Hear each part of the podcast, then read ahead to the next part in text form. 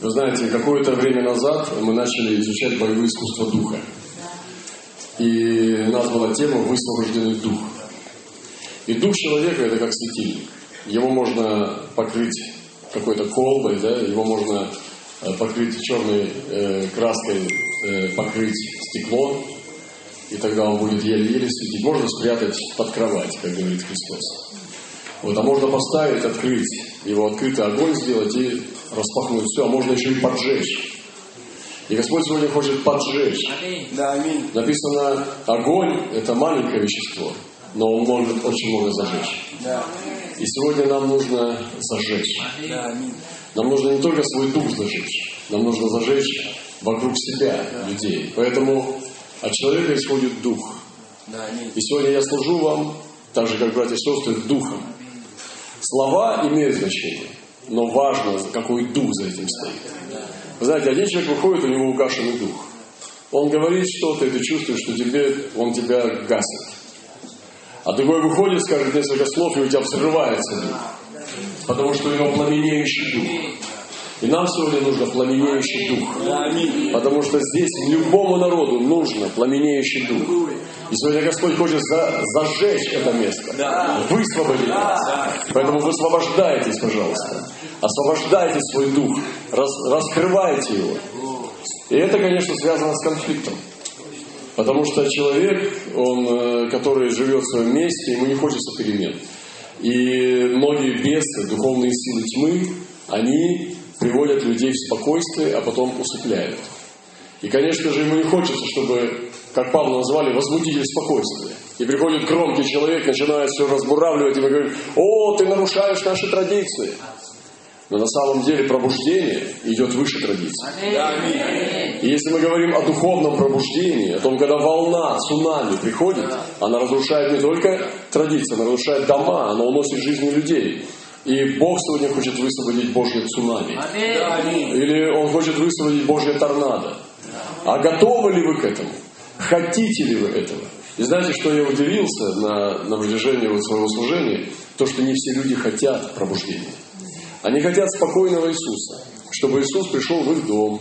Они приготовили ему комнатку. Вот здесь живи спокойно и будь в наших правилах нашей, нашей семьи. И такого Иисуса иногда они просят прийти к ним, но Иисус не приходит. Иисус не приходит, потому что Иисус это не традиция, это не культура. Иисус это сама жизнь. Иисус приходит как Господь. Он не приходит как просто как э, наш квартирант. Он не приходит как гость. Он приходит как хозяин. Он приходит как царь. Он приходит как Господь Господь. Он приходит как Бог богов. Он царь царей. И он приходит повелевать и высвобождать то, что Он повелевает, а не то, что мы Ему говорим делать. И часто очень мы делаем кухонного Бога, который приходит к нам в дом, и мы говорим Ему, что делать. Мы молимся, сделай, Господи, то, сделай, Господи, то. Если вы ну, знаете, что такое слуга, или ну, кто-то, типа, можешь заказать человека убирать свою квартиру, ну, гувернантку, да? И ты говоришь, что ей убрать. То, то укажешь, и она должна сделать все по списку. Пойти в магазин, купить какие-то продукты, сделать то и то. Вы представляете? И часто христиане просят Господа, чтобы Он то и то сделал. Но на самом деле есть другой тип веры. Это когда что ты хочешь, Господи. Что повелишь мне делать. Что ты повелишь мне делать. Не то, что я тебе укажу. Не то, что ты у меня слуга, а я твой раб. И что ты повелишь мне делать. Это уже другой совершенно тип веры. И ты склоняешь колени и говоришь, Господи, я твой. Вот я в твоей руке. Я недавно, несколько времени назад, ну буквально неделю, неделю, может быть, две назад, встречался а, с одним братом. Э, Он был а, одним из э, свидетелей и движителей э, пробуждения в Прибалтике. Его церковь во время коммунистического режима до Олимпиады 80 э, там должно было быть пробуждение в Таллине. Э, И уже нарастало пробуждение. И спецслужбы позволили им э, это- этому пробуждению, пока Олимпиада не пройдет. Потому что, ну, знаете, много иностранных гостей и все такое. И в это время разгорался очень мощный огонь. Люди исцелялись, они приезжали со всего Советского Союза. даже с Владивостока приезжали, с Украины. Люди везли инвалидов, они везли на инвалидных колясках, слепых, глухих от рождения. Они видели даже воскрешение мертвых. И люди стояли в очередь за исцелением. И сам этот брат, он рассказывает о том, что он иногда был в таком состоянии изможденном, что даже не высыпался, некогда было спать. И он говорит, я просто мечтал выспаться, потому что не было времени, было пробуждение. Вы понимаете, все время служить людям, все время молиться за людей. И он просто спал по несколько часов в день, еще надо было на работу идти, а потом собрание, это было каждый день. И толпы людей заполняли вокзал и аэропорт. Представьте себе, в вашем городе такое творится.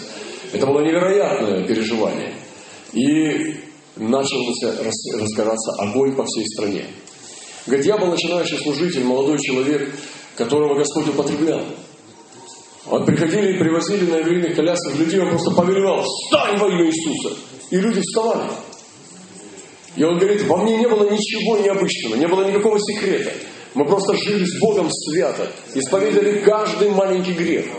Он рассказывает, что даже там на каком-то заводе давали запчасти, там с москвича тогда русские машины были. И я покупал, говорит, детали, ну, неофициально. И Господь напоминал ему, сказал, осветитесь. И он эти детали не знал, как тогда их вернуть, потому что это было опасно. То есть это было все распространено явление такое. Покупать детали от москвича там на этом заводе. И он говорит, я подумал, как я могу вернуть Господу дом?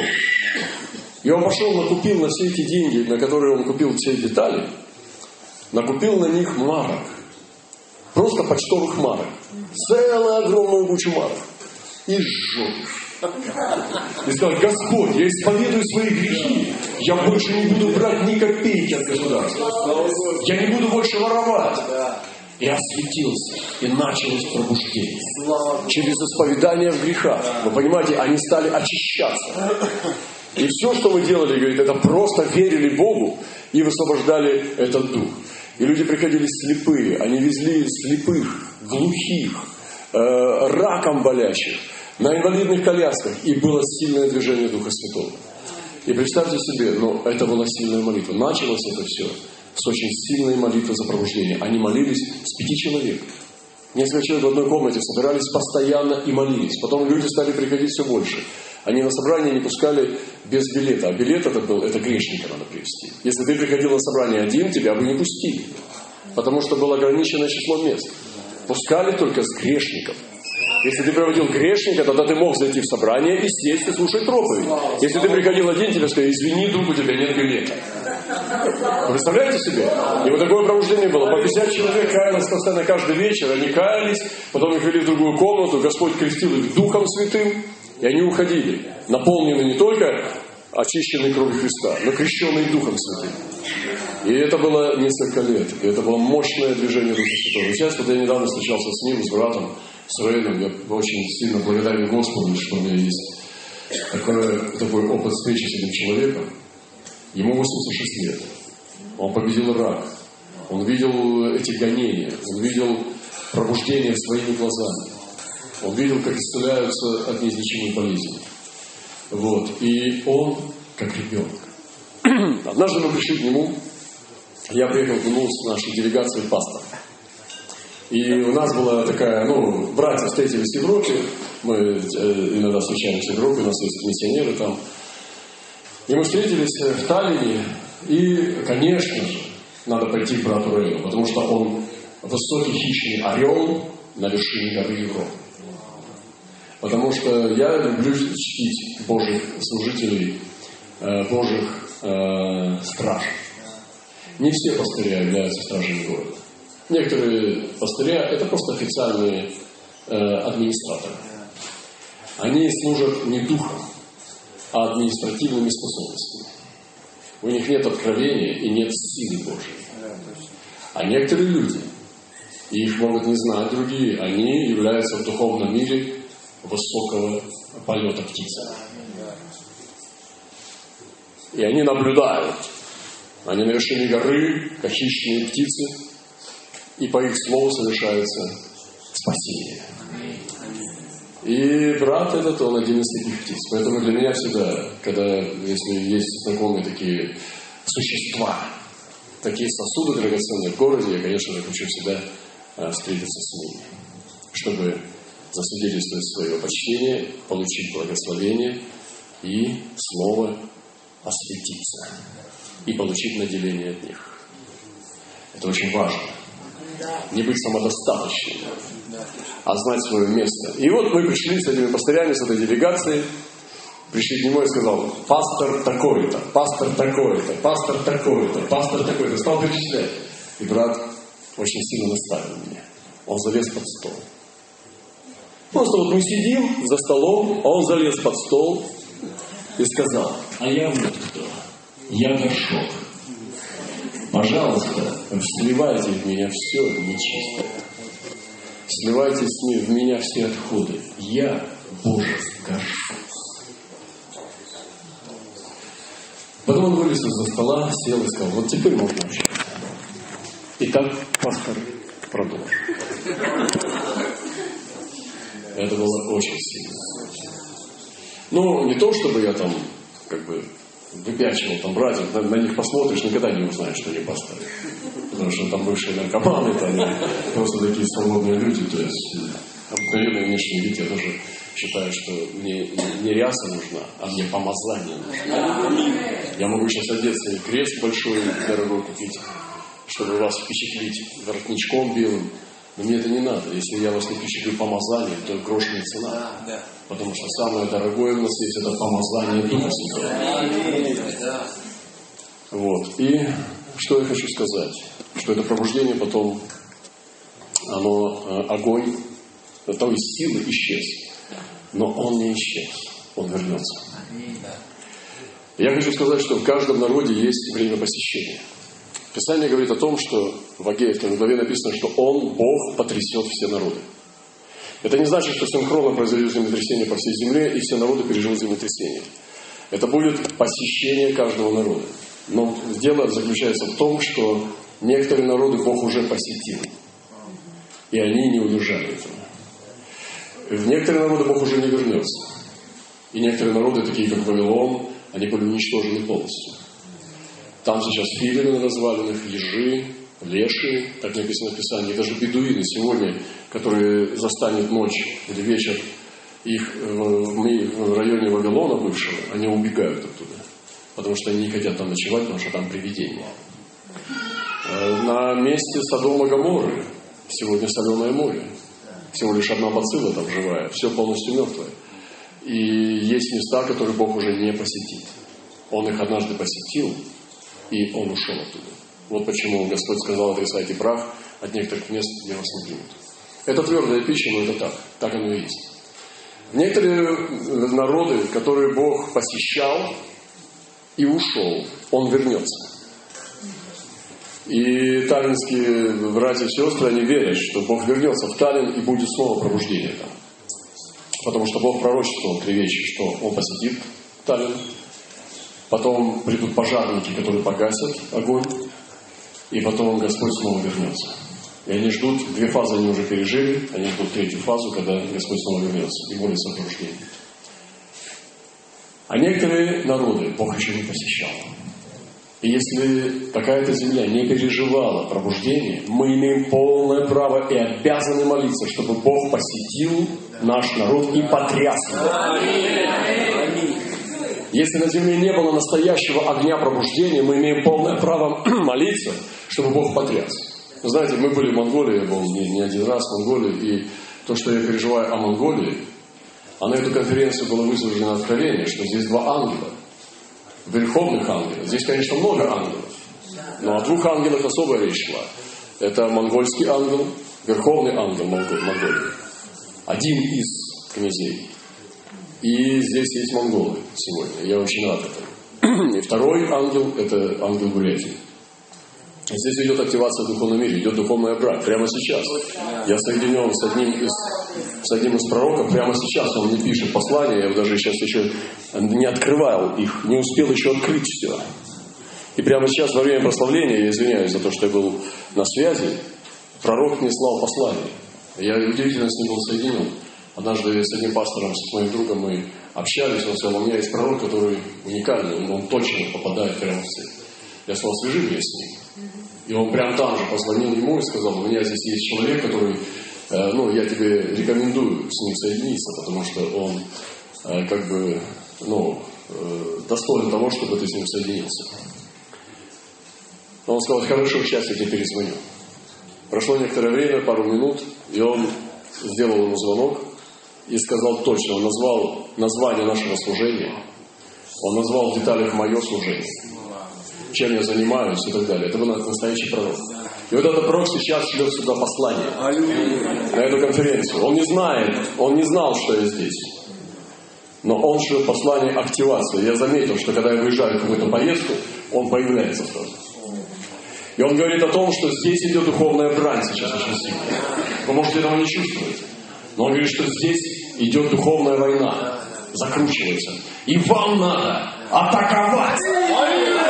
Вам надо наступать. Вам нужно агрессивно производить наступление. И это то, что здесь надо делать. Нам надо наступать. Прямо сейчас пришел э, э, пророчество. Зачитать? Да. Давайте. Вот сейчас пророк с Австралии. Я даже не знаю, как он выглядит. Мне брат говорит, послать тебе его фотографию. Я говорю, зачем? Иногда нам сразу хочется фотографию. Иногда нам сразу хочется, как его зовут, сколько ему лет, как он выглядит. Мне это не надо. Я хочу держать свою связь с Богом. Мне не важно. Вернее, мне любопытно, но я распинаю свою любовь. Потому что я сказал, не надо мне фотографию. Я его слушаю как от Господа Слова. Я не хочу по-человечески на него смотреть. Я иногда могу разочароваться. Если вы меня узнаете ближе, начнете э, залазить мне под кожу, скажете, ой, я соблазнился. Поэтому Иисус не верял себе никому. Потому что мы бы с вами, поверьте мне, уж об кого, об кого, об Иисуса бы больше всего соблазнились. И он говорит, блажен, кто не соблазнится о мне. Почему он так говорил? Потому что толпы людей об него соблазнялись. Потому что он не был тем, кого рисуют на корейских календарях. Такой милый, наклоненной головкой держит овечку. Иисус иногда высвобождал очень прямые вещи. Иногда он высвобождал такое, что людям не снилось. Они просто не могли это понести. И это измерение открытого духа. Измерение распахнутого духа. Я сегодня хочу следовать за ним. Не так, как угождают людям. Не чтобы угождать людям, а чтобы угождать Господу. Я приготовил вас, мои дорогие, мои равные, чтобы следовать за мной. Прийти сюда и быть в собрании со мной. Быть собранными за моим столом на приготовленном пире в виду ваших врагов. И я привожу вас на пир за моим столом, говорит Господь, потому что я восторгаюсь, когда вкушаю ваш пир. Вы мед и молоко для моих уст, для моего языка тоже. Хотя вы отвергнуты, я почту вас, я призвал вас в мои небесные дворы, в мой совет, чтобы вы слышали, что я имею сказать для вашей страны, для вашего региона. Потому что я благословляю тех, кто благословляет Израиль. Я высвобождаю пророческое слово между вами, чтобы вы созидали друг друга, чтобы вы слышали мой совет, чтобы вы приносили мое слово людям, чтобы оно разрезало ложные слова и системы, которые создал этот мир, которые часто церкви поставляют вместо. Ибо я голоден по вам, говорит Господь, и по вашим соотечественникам, потому что я привлекаю вас к себе, чтобы вы были моими драгоценными, были моим тайным садом, моими восхитительными. Конечно, есть много сказаний в этом мире про любовь, э, ну, как мужчин к женщине. Есть очень много романов, французских романов, даже русских классиков про высокую любовь. Я помню, удивлялся, как, допустим, один из наших классиков известных, Тургенев, любил одну женщину, что он замужний. Он понимал, что это преступная любовь. Но он следовал всю свою жизнь этой парой. Да так вошел в сердца, что даже муж э, этой женщины, которую любил Тургенев, он уже позволял ему быть другом семьи. Потому что у него была как бы она не похотливая и грязная, а как бы возвышенная. Ну, хотя это преступная, конечно, любовь, мы понимаем. Есть такие подвиги любви, что просто даже и там Геоте писал, я помню, читал «Страдания юного Вектора», восхищался этим молодым человеком, его утонченной душой и так далее. что повлекло очень много самоубийств в свое время, когда это написал роман, потому что герой этого романа сам покончил с собой из-за несчастной любви. Но как Иисус любит, никто так не любит. И когда я слышу такие слова, может быть, немножко нежные, немножко необычные для Господа, судьи, я принимаю их. Потому что я знаю, когда он писал песни песней, каким образом там, ну, вообще даже я когда уверовал, я удивился в этой книге. Я сказал, что это книга, что такое, это Библия, что ли? Это, неужели это не случайно попало в Библию? Как эта книга может быть в Библии? Я понимаю Еремия, вот я на тебя там, Исаия, вот я на тебя крокодил. А то, что вот такое, я думаю, ну как? И потом все больше и больше я понимаю, что это, это жемчужина Библии. Это тайна. И когда Иисус молился перед священнической молитвой к Отцу в 17 главе Иоанна, это просто другими словами примерно то же самое. И мы сегодня имеем как церковь, как невеста, до брака, до восхищения, когда после восхищения она станет женой. И будет пир, она станет женой мужа. Христос станет ее мужем. А сейчас она невеста. Когда мы сочетываем наши пары, э, вернее, делаем обручение, помолвки до брака, я говорю, мы говорим обычно, что вы должны наслаждаться этим. Обычно в мире, ну, жена, ой, жених и невеста скорее хотят воссоединиться и стараются сократить срок быть женихом и невестой, чтобы скорее стать мужем и женой. Но мы говорим о том, что это наслаждение надо продлить подольше. Потому что это состояние того, что церковь сегодня переживает. Она невеста, не жена. Мы с вами здесь. Церковь не жена, она невеста. А он жених. И только после восхищения церкви произойдет воссоединение, когда церковь станет женой, а он станет мужем. После тайны этого брака, брака Агнца и церкви. И мы говорим, что наслаждайтесь сейчас удаленностью друг от друга, воздержанием, наслаждайтесь состоянием переживания жениха и невесты, как Христос и Церковь. Недаром Господь вот дал такое, что Иосиф и Мария, они были обручены, но не сочетаны еще. И сегодня, дорогие братья и сестры, здесь совершается ну, работа Божья. В духовном мире закручивается этот вихрь. Он должен пройти по этой земле. И э, Бурятию, и Монголию, и регионы ближние должен посетить Господь. Он обязательно будет трясти каждый народ. Если бы мы посмотрели на Божью карту, там не границы стран, там не границы государств, там, э, там идут народы, колено, племена и языки. Это совершенно другая карта мира. И есть определенные корневые соединения в прошлом. Есть э, какие-то соединения миграции в будущем, потому что сейчас, вы видите, Европа наполняется э, беженцами, и она изменяет свое лицо. Она переживает изменения своей генетики. Франция, уже Марсель, мы были, мы, у нас есть служение в Марселе.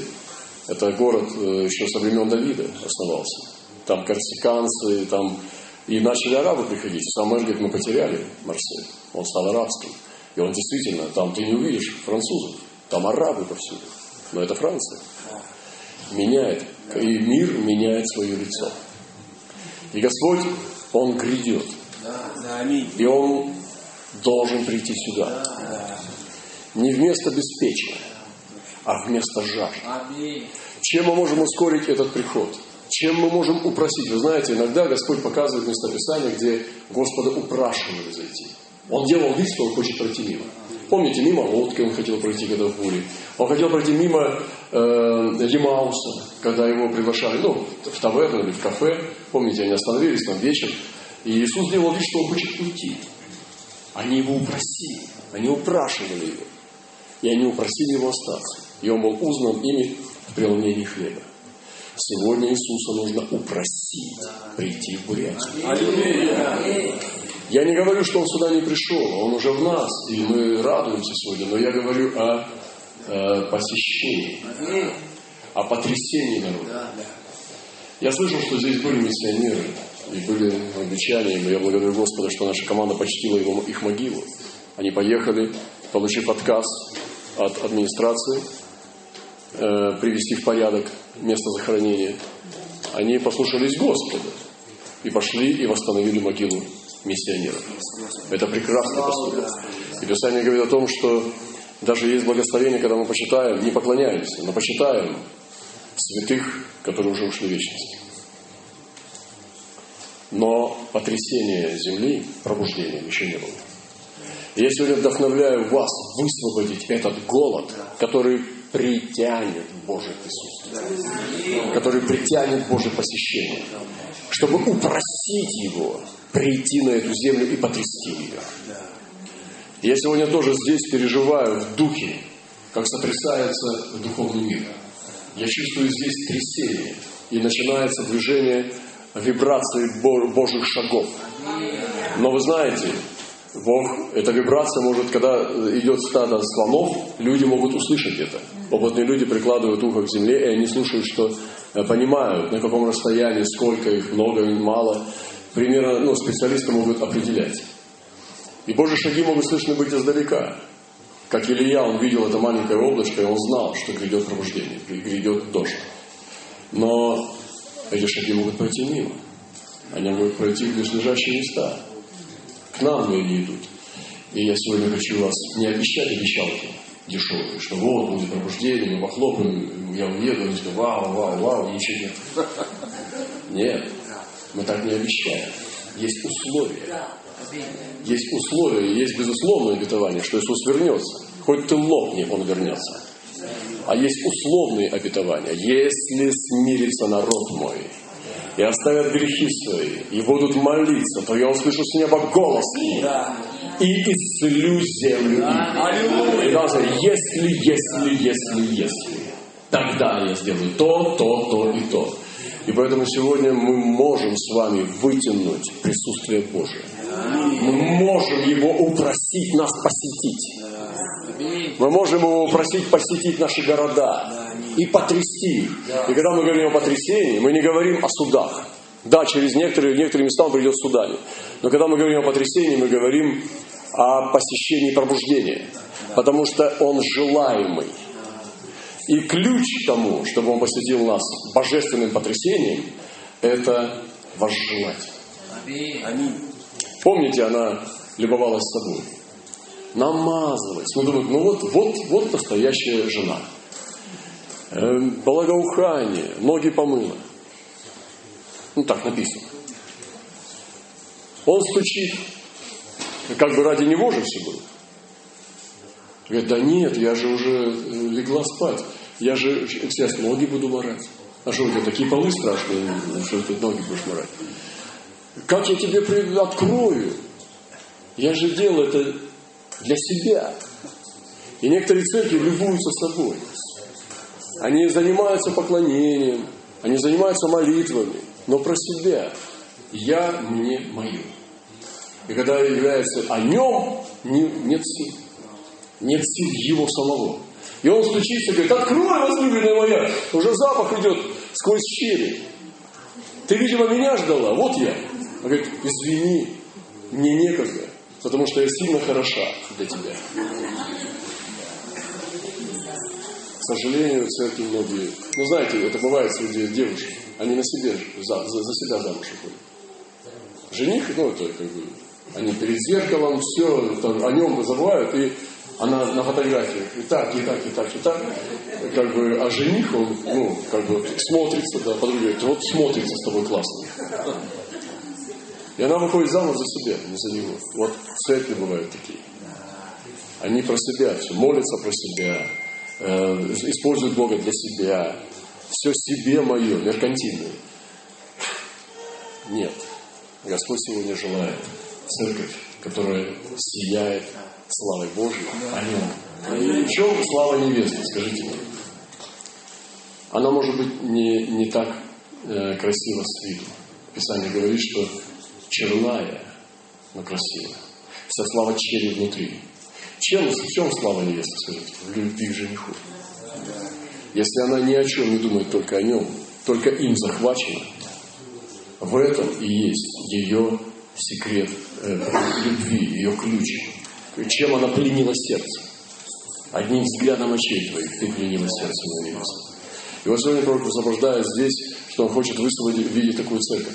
И мы можем нашей любовью, не просто ходатайством, там какими-то жертвами без любви, отдать свое тело на сожжение, а любовью Божьей к Нему самому притянуть Его посещение. И Он придет. То там, где Его ждут. И поэтому написано, и придет желаемый всеми народами. И нам надо вас желать так, чтобы он почувствовал издалека наше желание и притянуть его. Даже те мандрагоры, когда одна женщина, Лия, купила Иакова на ту ночь, от которой зачала, эти мандрагоры символизируют поклонение. Они символизируют секреты, ключи к его сердцу. Поклонение. И мы сегодня можем пленить его сердце поклонением. Не только музыкальным, но самим понятием поклонения. То есть наш статус – это поклонники. Поклонники, которые не стыдятся объекта поклонения. Которые не только музыкой, там, стихами, поэзией или же творчеством, но поклоняются всей жизнью. Жизнь как поклонение. Мне нравится, как однажды сказали, там в Европе были э, одно направление христиан, они сказали в своем катехизисе, что человек создан для наслаждения Богом. Могу ли я назвать свою жизнь, что я наслаждаюсь Богом? Не только верю в Него, но я им наслаждаюсь. Я хочу. Это может быть только у поклонника. Музыкант настоящий, он наслаждается музыкой. Настоящий художник наслаждается видами, которые он, ну, как проецирует из своего, из своего внутреннего мира. И поклонник, он наслаждается Богом. Он не только в него верит. Я хочу, чтобы мое переживание, мое измерение хождения с Ним, это было наслаждение. Человек создан, чтобы наслаждаться Богом. Аминь. Аминь. Слава Ему. Слава Господу. И Он дал нам способность быть служителями Нового Завета, не буквы, но духа, потому что буква убивает, но дух животворит. У нас животворящий дух. Да. И здесь Господь хочет высвободить дух, который животворит. Животворите эту землю. Аллилуйя. Животворите людей вокруг вас. Животворите. Идите и дышите. Животворите все вокруг вас. Ибо если служение осуждения славно, то тем паче изобилует служение оправдания. Служение оправдания. Оправдывайте. Из- изливайте оправдание. Аминь. Аминь. Служение оправдания. Ибо если приходящее славно, тем более славно пребывающее, имея такую надежду, мы действуем с великим дерзновением. Великое дерзновение. Великое дерзновение. Вы слышите? Да. Что такое великое дерзновение?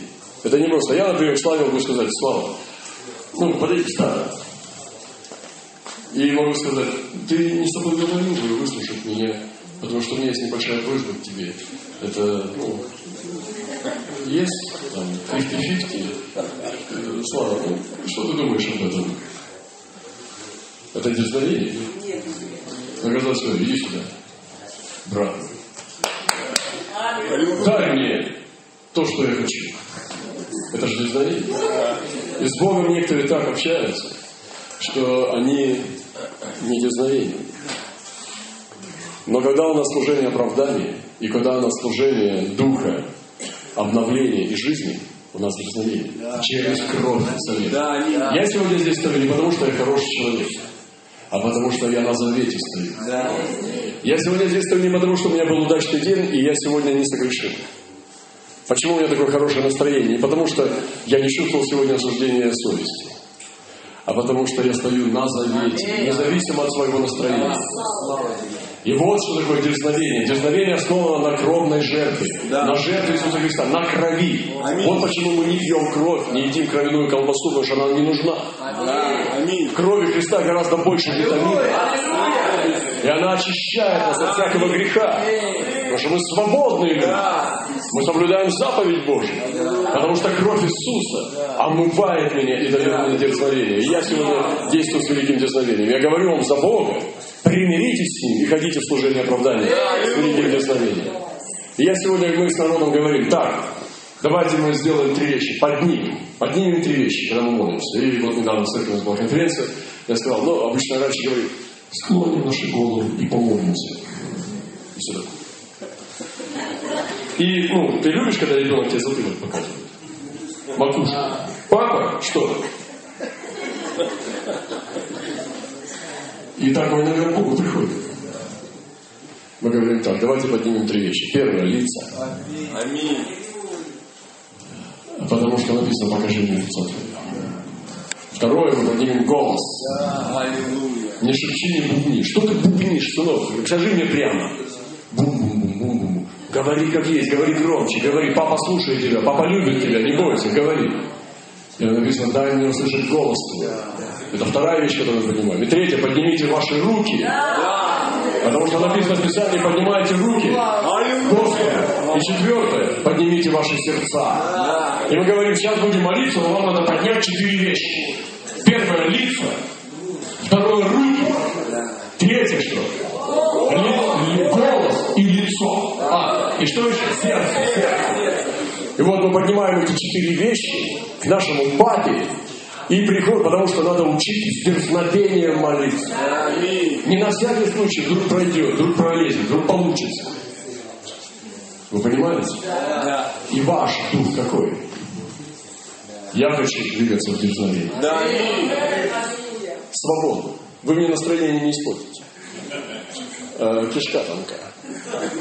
Потому что я стрельный воробей. И просто так не сдаюсь. Вы можете на меня, меня атаковать. Можете сделать мне какие-то вещи нехорошие. И я буду радоваться. Потому что это позиция. Обстоятельства не украдут моей радости. Это позиция. Что бы ни произошло, я буду к Богу идти с поднятым лицом и с великим дерзновением. Вот так вот мы прорвемся, и мы завоюем весь мир. С таким духом мы завоюем народы.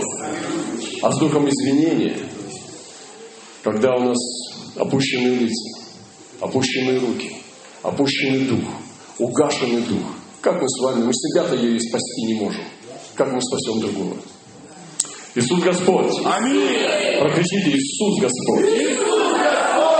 А когда обращаются к Господу, написано, тогда это покрывало снимается, Господь есть Дух, и Дух Господень там свобода. Мы же открытым лицом, как в зеркале. Ты же не прячешься от зеркала, ты приходишь наоборот, открываешься. Взирая на славу Господню, преображаемся в тот же образ и славу, славу, как это Господня Духа. Преображение через открытое лицо. Открывайте свои лица. Я просто вас ну, вдохновляю попробовать молиться, поднимая лица, а не опуская их. Я вдохновляю вас молиться немножко громче, чем вы обычно молитесь. Я вдохновляю вас кричать имя Господа. Да. Я вдохновляю вас поднимать руки не вот так.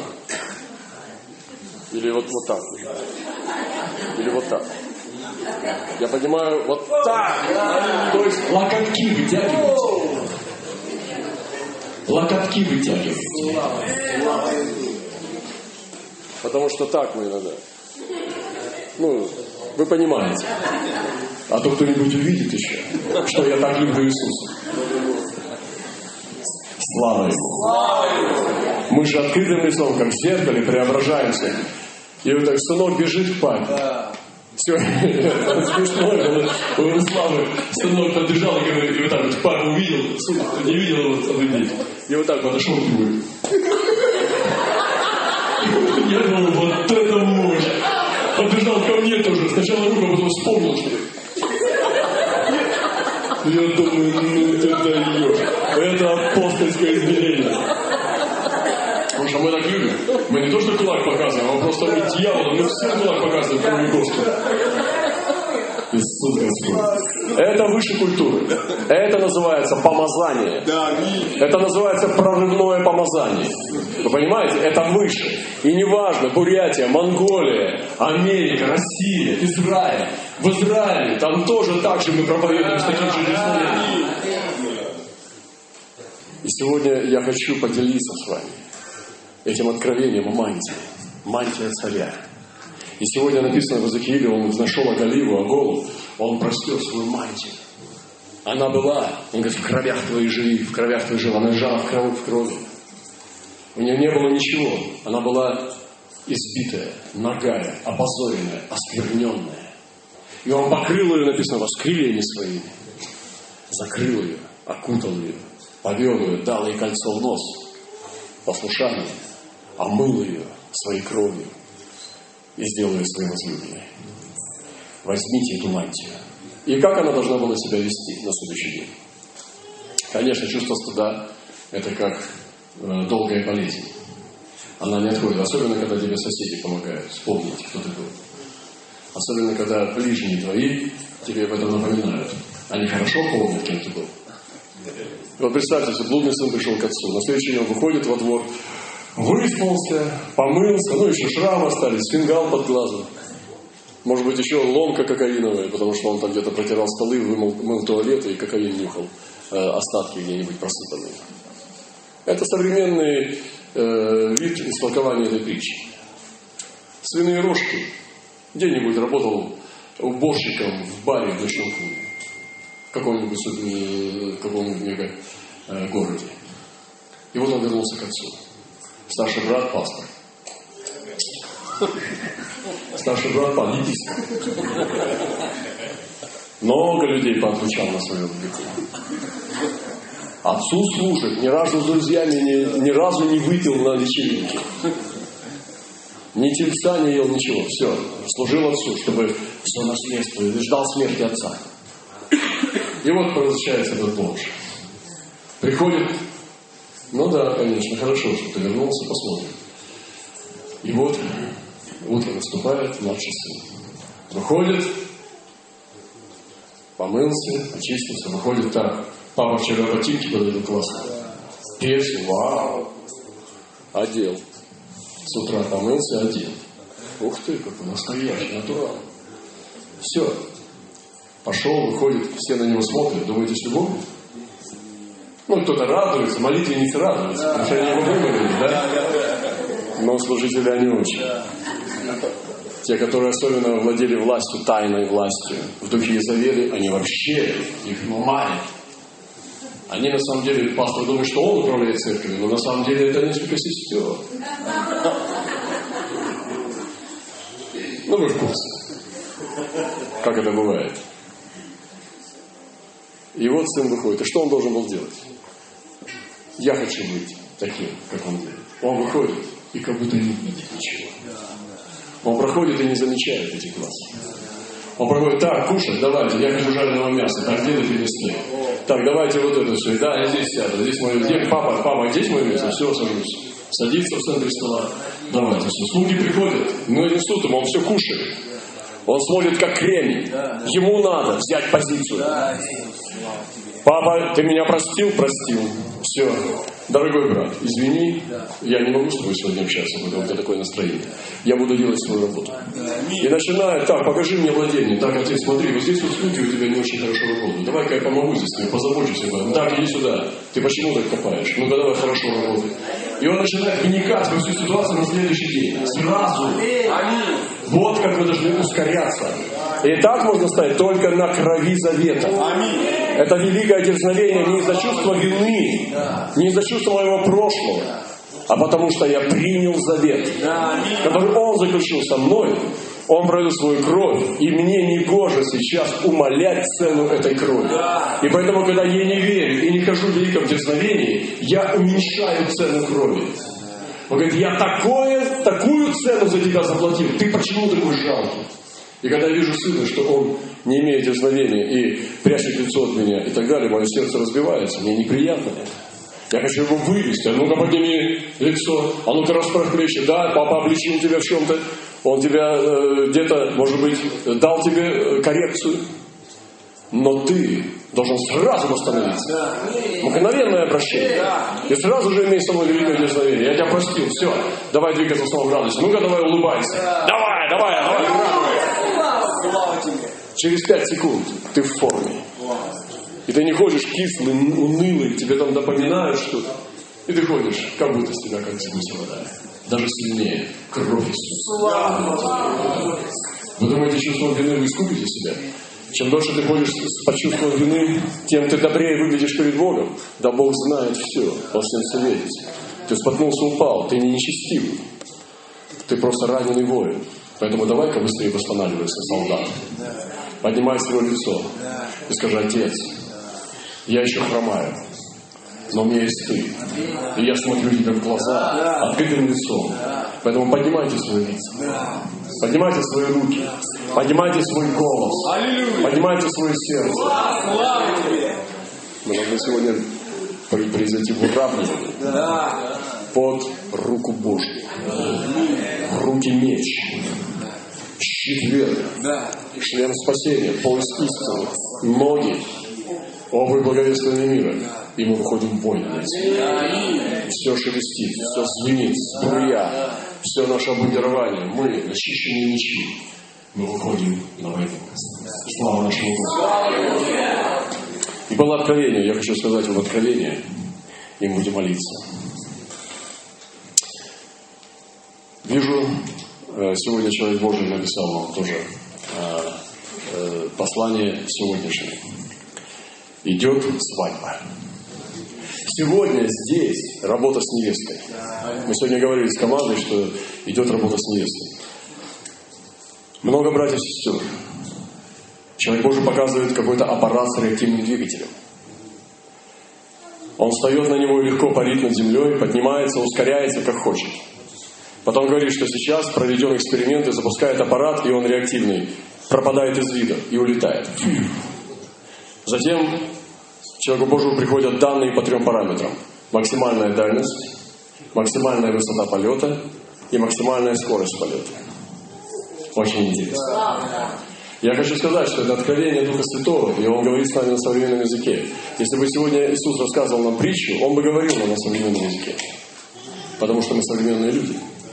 Возможно, Он использовал бы э, какие-то даже техногенные символы, потому что для нас понятнее было бы сегодня так. Но три параметра, которые Господь хочет высвободить здесь, это максимальная дальность.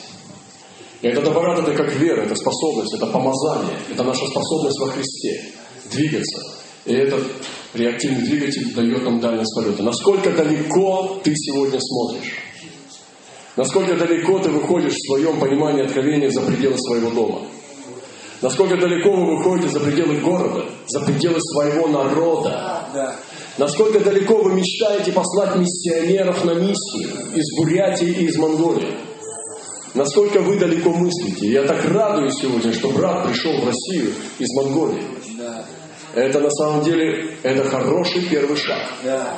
Насколько вы далеко сейчас сидите, если бы Господь сказал, езжай в Африку, езжай сегодня там в Европу спасать беженцев, езжай буддистам в Тибет, езжай. И насколько далеко мы сегодня можем смотреть, насколько далеко распространяется наша вера, насколько она далеко выходит из наших, э, ну, как бы, меркантильных интересов. Следующее – это максимальная высота полета. Воззови ко мне, я отвечу тебе, покажу тебе великое, недоступное, чего ты не знаешь. Насколько высоко мы ходим в откровении. Насколько высоко мы видим правящего Бога в народах. Не только над моей жизнью, но Бога народов, Бога Вселенной. И вы знаете, что у Бога есть еще дела во Вселенной, кроме нашего, нашей семьи. У Него есть еще большие дела, кроме нашей церкви. И некоторые люди держат свои церкви, пасторы держат людей на своей церкви, за церковь. Но мы должны выводить их из церкви. Выводить их на поля, выводить их на горы Барсовы, на поля Иорима. И Писание говорит, что посмотри на звезды, посмотри на песок морской, посмотри на народы, посмотри, посмотрите на них, поднимите очи ваши от себя на Нивы, и посмотрите, как они побелели к жатве.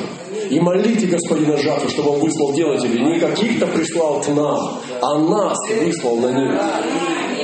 И поэтому высота, максимальная высота полета, какая в нашей вере? Это наше помазание, наше откровение церкви. Насколько высоко мы мыслим, а чем выше, тем шире обзор. И третье, максимальная скорость полета. Насколько быстро мы можем сказать. Сегодня э, кто-то сказал, наверное, мне придется послушаться. Я думаю, что мы обязаны послушаться. Я думаю, наверное, надо исключить из нашей. Потому что если Господь сказал, нам надо делать. И делать это немедленно. Аминь. Поэтому скорость полета – это мгновенное послушание. Вы знаете, я слышал историю, как китайцы послушались. Господь дал откровение, что надо одной семье пойти на, на миссию. Они проснулись утром, чтобы за него там переговорить какие-то вещи, а его нету. Говорит, где он? В смысле, где? Господь же вчера сказал, иди. Встал и пошел. Понимаете? Насколько долго мы раскачиваемся, насколько долго мы слушаемся.